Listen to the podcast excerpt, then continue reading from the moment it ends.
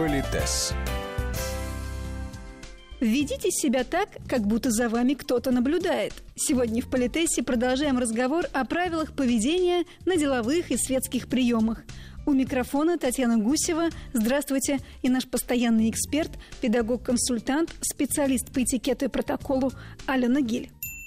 Фуршет, коктейль, буфетный обед. Главное – это общение. Это диалог какой-то или небольшая компания – и, как правило, ну, всегда находится человек, который берет на себя инициативу. Да, конечно, нужно следить, чтобы не было каких-то, знаете, задумчивых долгих пауз. Это не значит, что все должны клоунами работать и немедленно любым текстом заполнять эту паузу, но тем не менее.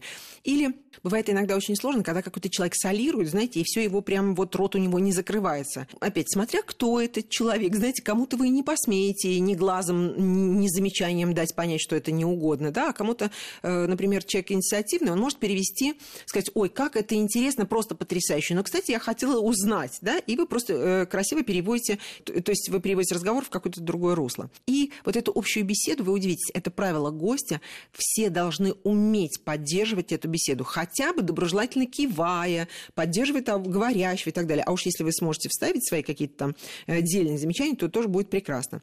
Но я позволю себе заметить, что это ну, во всех книгах написано, и мы с вами это обсуждали, вот те самые нейтральные темы.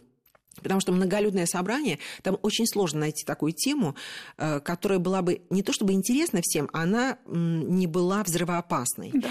Особенно если есть двусмысленность. Вот почему есть такое, знаете, э, интересное правило оно не всегда осуществимо, но оно очень интересно. Вот мы стоим пять человек, и, допустим, я знаю большинство присутствующих. Вот вы, Татьяна, первый раз стоите в этой компании из пяти человек, а я знаю всех присутствующих. И я знаю вас, я знаю всех остальных. И вдруг кто-то заводит тему, которая может быть, они этого не знают, и они не подозревают об этом, но она может больно ранить вас, да, или обидеть вас. Вы, конечно, не будете обижаться, потому что вы тоже понимаете, что эти люди вас видят первый раз в жизни, они не знают о ваших личных обстоятельствах.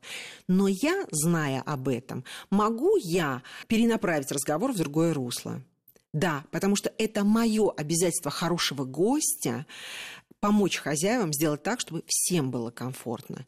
И поэтому, когда мы стоим в группе людей и общаемся, тоже вот надо не просто думать о том, что сказать, а еще и улавливать вот кто как посмотрел, кто что сказал. Вот я, например, сказала какую-то фразу, я даже на тренинге, простите, иногда вот говорю что-то, и я прям чувствую, что у людей возникает, знаете, прям такой ледяная стена. Следить я... за реакцией нужно Причем я даже не понимаю, почему. Я понимаю, что есть какие-то обстоятельства, о которых я не знаю, и у них вот вырастает ледяная стена, хотя мне кажется, что я вообще ничего э, такого. А у них в коллективе есть что-то такое, на что они болезненно среагировали. Да.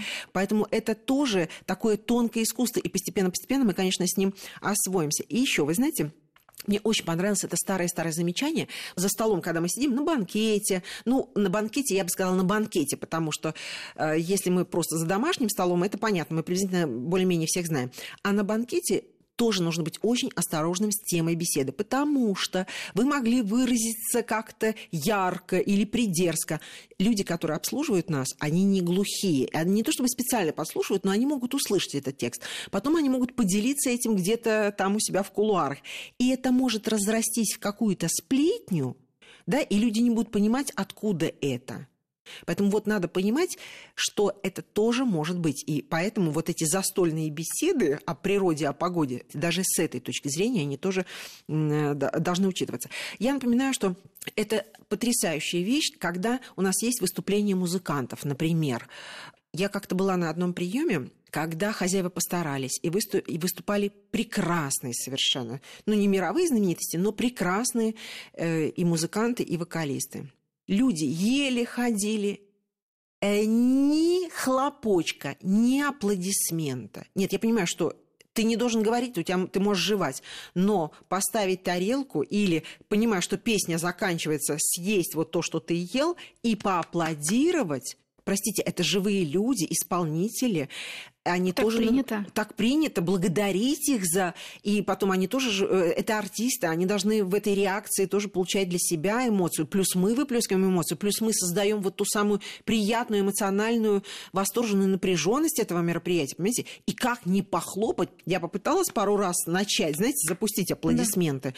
но иногда запускались иногда нет и позволю себе еще раз заметить, что, скажем, если это деловое мероприятие в честь заключения сделки или там что-то еще, то э, да и вообще на любом мероприятии, которое проводится в честь кого-то, например, я в вашу честь провожу, то, как правило, хозяева вначале говорят э, тост, а потом гость э, главный говорит тост. В некоторых странах это сигнал к тому, что вечер начинает заканчиваться, там, ну и так далее. Но, тем не менее, надо понимать, что тосты не должны быть длиннющими, непонятно загогулистыми.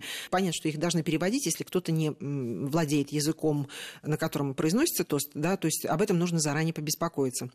Так вот, возвращаясь а, к окончанию приема, вот в нашей традиции, не во всех странах это есть, но традиционно, если где-то минут за 30 до окончания приема начинают подавать чай кофе, это сигнал к тому, что вечер начинает заканчиваться. Иногда чай кофе подают в отдельном зале, и иногда там же, ну, это уж как устроители захотят.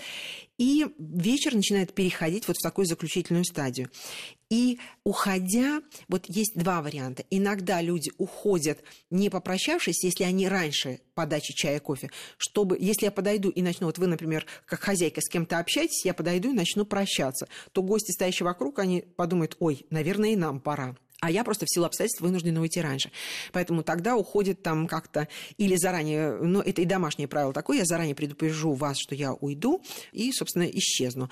Но традиционно можно подойти, попрощаться, поблагодарить. Как правило, не говорят, что у вас была очень вкусная еда, говорят какие-то общие восторженные фразы и прощаются и уходят. Но вот подходит к хозяевам, прощаются и уходят, потому что у хозяев еще продолжается мероприятие.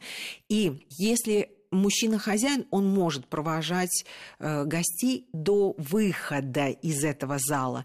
Ну, до выхода, выхода из помещения тоже, наверное, можно провожать какого-то особенного гостя.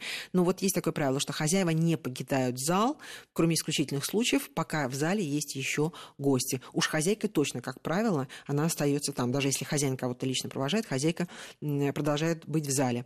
Здесь, повторюсь, если вы будете уходить намного раньше, лучше сделать, наверное, это по-английски. Но мы же можем на следующий день позвонить и поблагодарить за вечер. Совершенно верно. Более того, на следующий день, а, вы знаете, есть благодарственные письма. Можно послать букет хозяйке с благодарностью за прекрасный вечер. Можно послать бутылочку шампанского и поздравить а, с прекрасным открытием выставки, если вдруг вы не успели, и сказать, как это было прекрасно. Слава богу, инструментов сейчас вполне-вполне достаточно. Политес.